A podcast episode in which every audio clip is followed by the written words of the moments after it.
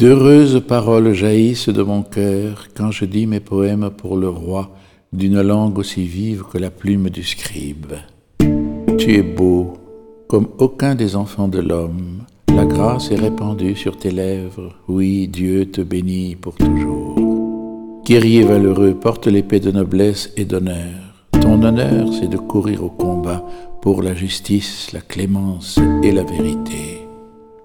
Ta main jettera la stupeur, les flèches qui déchirent. Sous tes coups, les peuples s'abattront, les ennemis du roi frappés en plein cœur. Ton trône est divin, un trône éternel. Ton sceptre royal est sceptre de droiture.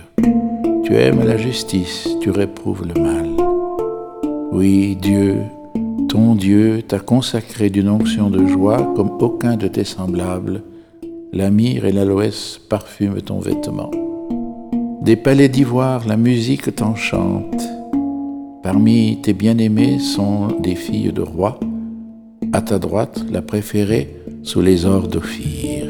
Écoute, ma fille, regarde et tends l'oreille. Oublie ton peuple et la maison de ton père. Le roi sera séduit par ta beauté. Il est ton Seigneur, prosterne-toi devant lui. Alors, fille de Tyr, les plus riches du peuple, chargés de présents, quêteront ton sourire. Fille de roi, elle est là, dans sa gloire, vêtue d'étoffes d'or. On la conduit, toute parée, vers le roi. Des jeunes filles, ses compagnes, lui font cortège. On les conduit parmi les champs de fête. Elles entrent au palais du roi. À la place de tes pères se lèveront tes fils. Sur toute la terre tu feras d'eux des princes. Je ferai vivre ton nom pour les âges des âges. Que les peuples te rendent grâce toujours, à jamais.